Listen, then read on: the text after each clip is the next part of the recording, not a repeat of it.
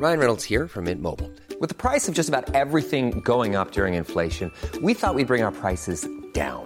So to help us, we brought in a reverse auctioneer, which is apparently a thing. Mint Mobile unlimited premium wireless. Ready to get 30, 30, bit to get 30, bit to get 20, 20, 20, bit to get 20, 20, bit to get 15, 15, 15, 15 just 15 bucks a month. So, Give it a try at mintmobile.com slash switch. $45 upfront for three months plus taxes and fees. Promo for new customers for limited time. Unlimited more than 40 gigabytes per month. Slows. Full terms at mintmobile.com.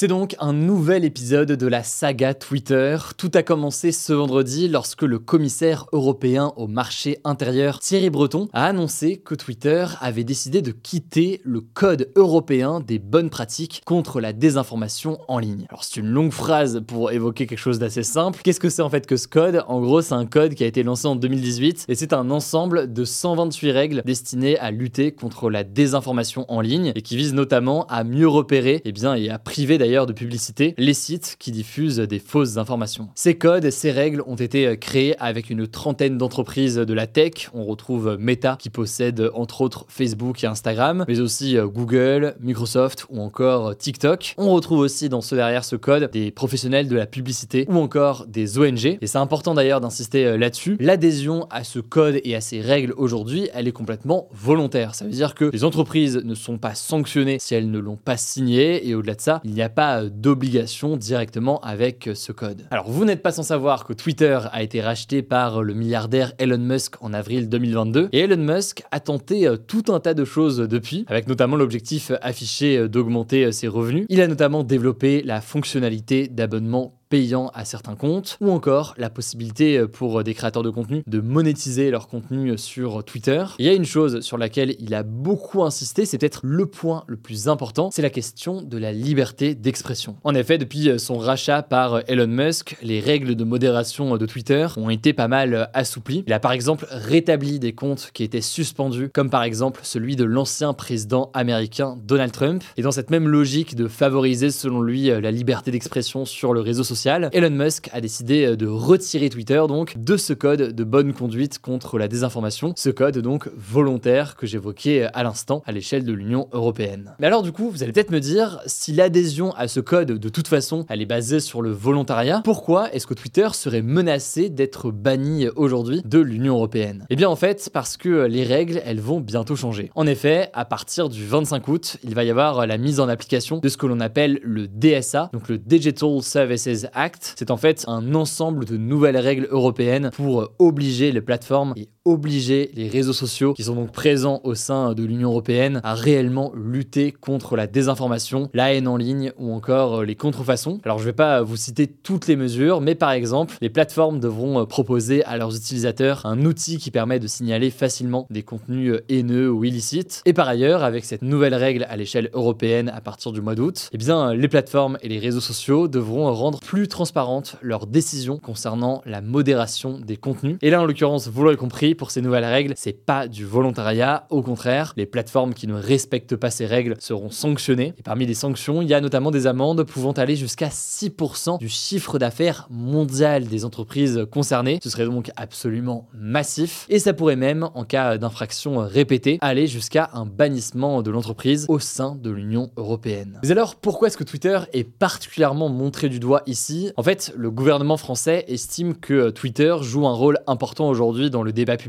C'est là qu'il y a beaucoup de politiques qui sont présents, beaucoup de médias, beaucoup de journalistes, beaucoup de grands patrons aussi. Bref, c'est un espace d'échange et de discussion assez euh, important. Et donc, si la modération n'est pas assez euh, encadrée, eh bien, ça pourrait faciliter la diffusion de fausses informations ou alors euh, d'informations erronées, ce qui pourrait à terme affecter notre démocratie, selon le ministre délégué de la transition numérique, Jean-Noël Barrot. Par ailleurs, selon Jean Catan, qui est secrétaire général du Conseil national du numérique, une organisation importante en France sur ces sujets-là, et qui était interrogé par France Info, on doit également veiller à ce que les algorithmes de recommandation sur Twitter ou sur d'ailleurs les autres réseaux sociaux ne favorisent pas la haine entre tous et faire en sorte donc que le ton reste quand même en toute mesure. Bon, dit comme ça, j'en suis conscient, ça fait un petit peu fourre-tout dans les accusations. Il y a des questions de désinformation, des questions de haine, des questions de façon dont le débat public fonctionne. Mais vous l'aurez compris, eh bien, le gouvernement français ces derniers jours cible pas mal eh bien, Twitter et Elon Musk. Alors pour l'instant, Elon Musk n'a pas réagi, enfin pas exactement. Il a seulement tweeté une photo de toilette transparente avec euh, écrit la transparence renforce la confiance, puis euh, écrit en dessous euh, sur le même je vois la merde clairement maintenant. Bon, en fait, c'est pas évident de traduire un mème comme ça à l'oral, du coup, je vous laisse le voir. Maintenant, pour nuancer quand même tout ça, c'est très important de nuancer pas mal de points là-dessus. Certes, Elon Musk défend une liberté d'expression sur Twitter plus large qu'elle ne l'était sur Twitter aux États-Unis jusqu'ici, mais il défend ça en fait surtout aux États-Unis. En réalité, il a déjà expliqué qu'il n'avait pas le choix que de se plier aux règles locales et donc il a déjà affirmé qu'il respecterait les règles européennes. Et pour aller dans ce sens-là, hein, selon le journal espagnol El País, plus de 80% des demandes de censure sur Twitter par des gouvernements autoritaires avaient été exécutées eux aussi par euh, le réseau social, ce qui va donc pas mal dans le sens de ce que dit Elon Musk. En gros, quel que soit le pays ou les règles locales, eh bien il va appliquer la loi dans chacun des pays. Simplement, dans le cas des États-Unis, il souhaite eh bien faire en sorte d'avoir une liberté d'expression qui est fidèle, on va dire, à la constitution américaine et qui est donc une forme de liberté d'expression qui est beaucoup plus large. Pour résumer donc, cette menace de bannissement de Twitter, ce serait plus une forme de pression de la part du gouvernement pour tenter de reprendre la main, ou même d'ailleurs une forme de coup euh, de communication face à Twitter, et ce alors que Elon Musk semble déjà être prêt à se plier aux règles. Tout ça pour dire qu'il est assez peu probable que Twitter soit interdit. Je vous tiens au courant tout de même de ce qu'il en est dans les prochains jours. En attendant, je vous laisse avec Paul pour les actualités en bref, et je reviens juste après.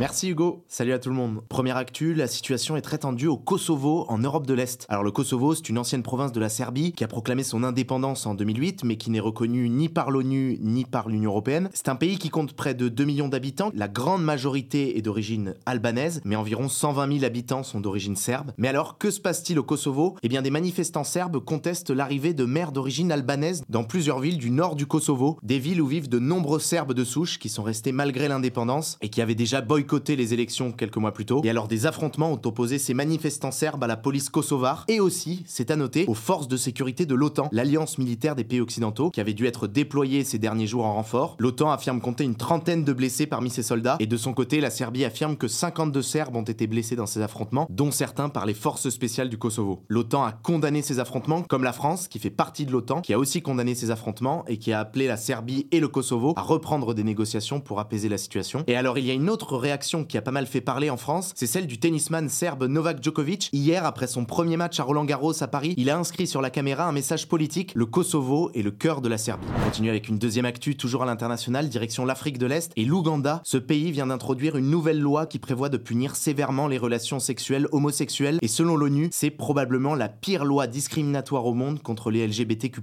Alors l'homosexualité était déjà considérée comme un crime en Ouganda, comme dans plusieurs pays d'Afrique, mais aucune sanction n'était vraiment appliquée. Désormais, toute personne qui se livre à des actes homosexuels, qui se revendique LGBT ou bien qui fait la promotion de l'homosexualité, eh bien risquera jusqu'à 20 ans de prison et même carrément théoriquement la peine de mort en cas de récidive. On en avait déjà parlé fin mars au moment où le Parlement avait adopté cette loi, mais le président ougandais devait valider la loi. Certains pensaient qu'à cause des pressions internationales, il n'allait pas le faire. Eh bien si, il l'a validé. Face à ça, de nombreux pays occidentaux ont exprimé leur indignation. Le président américain Joe Biden a notamment dénoncé, je cite, une atteinte tragique aux droits humains et il a ajouté que conséquence, les États-Unis réfléchissaient à diminuer leurs aides et leurs investissements en Ouganda. Troisième info, Moscou, la capitale de la Russie, a été visée ce mardi par une attaque de drone. C'est la deuxième attaque de drone à Moscou depuis le début du mois de mai. Après celle, souvenez-vous, contre le palais présidentiel début mai. Alors l'attaque a fait des dégâts mineurs. La plupart des drones ont été neutralisés par les autorités russes, mais trois ont touché des immeubles résidentiels. Et alors la Russie a accusé l'Ukraine d'être à l'origine de cette attaque en la qualifiant d'attaque terroriste. Mais de son côté, l'Ukraine nie être impliquée dans cette attaque. En tout cas, elle survient au lendemain d'attaques de drones russes en Ukraine, notamment à Kiev, la capitale. Quatrième actu, retour en France. La France a inauguré aujourd'hui sa toute première usine de batterie pour voitures électriques près de Roubaix, dans le Pas-de-Calais. Cette usine, elle devrait permettre de produire de quoi équiper 500 000 voitures chaque année à l'horizon 2030 et elle a été créée par l'entreprise française ACC qui a été cofondée par trois entreprises, Stellantis, Total Energy et Mercedes-Benz, une entreprise qui va aussi ouvrir des usines en Allemagne et en Italie. Et alors cette première ouverture d'une usine de batterie en France, c'est très marquant, déjà parce que c'est un signe que la France se tourne vers les voitures électriques, qu'elle se prépare à l'interdiction des ventes de voitures neuves à l'essence et au diesel dans l'Union européenne, ça c'est prévu légalement pour 2035, mais ça montre aussi que dans ce contexte-là, la France et l'Europe veulent développer leur propre capacité de production de batteries pour réduire leur dépendance à la Chine, alors que la Chine produit aujourd'hui une immense majorité des batteries qui sont utilisées dans le monde. Et pour ça donc en France, quatre autres usines de batteries pour voitures électriques devraient voir le jour d'ici 2030, mises en place par d'autres entreprises des concurrents d'ACC. Autre actu en France sur un tout autre sujet, à partir d'aujourd'hui, 5 millions de flyers vont être distribués par les forces de l'ordre pour lutter contre le harcèlement de rue dont sont victimes les femmes, et ce alors qu'en France, 8 femmes sur 10 ont peur de rentrer chez elles le soir, selon un chiffre du Haut Conseil à l'égalité. Le ministère de l'Intérieur affirme faire cela dans une logique de prévention. Le flyer rappelle notamment pour les victimes les gestes à avoir et la procédure pour porter plainte. Il détaille aussi les gestes à avoir pour les témoins d'agression, mais le lancement de ces flyers est critiqué par plusieurs associations. Certaines jugent déjà cette mesure insuffisante face à l'ampleur du problème, et d'autres, comme l'Union nationale des familles de féminicides, estiment carrément que ces flyers reportent la responsabilité des agressions sur les victimes. Allez, on termine avec une dernière actu insolite, ça se passe en Inde. C'est l'histoire d'un employé de l'État indien qui a fait tomber son téléphone dans le réservoir d'eau d'un gros barrage en prenant un selfie. Un téléphone d'une valeur de 1200 euros, il a donc voulu le récupérer. Alors dans un premier temps, il a appelé des plongeurs pour tenter de le récupérer, affirmant que son téléphone contenait des données gouvernementales sensibles, mais les plongeurs n'ont pas réussi à le récupérer. Et alors, ce qu'il a fait, il a décidé de faire vider tout le réservoir d'eau du barrage. Rien que ça, ça a pris trois jours, et alors il a finalement réussi à récupérer son téléphone. Mais le truc, c'est que son téléphone déjà ne s'est jamais rallumé à cause de l'eau, et en plus, l'homme a été suspendu de ses fonctions. Et oui, il faut dire qu'on en rigole, mais l'eau de ce réservoir d'eau du barrage aurait pu irriguer 600 hectares de terre, l'équivalent de la surface de 800 terrains de foot, dans une région de l'Inde qui en plus est soumise à des restrictions d'eau, ce qui a donc été dénoncé par plusieurs personnalités politiques locales. Voilà, c'est la fin de ce résumé de l'actualité du jour. Évidemment, pensez à vous abonner pour ne pas rater le suivant, quelle que soit d'ailleurs l'application que vous utilisez euh, pour m'écouter. Rendez-vous aussi sur YouTube ou encore sur Instagram pour d'autres contenus d'actualité exclusifs. Vous le savez, le nom des comptes, c'est Hugo Décrypte. Écoutez, je crois que j'ai tout dit. Prenez soin de vous et on se dit à très vite.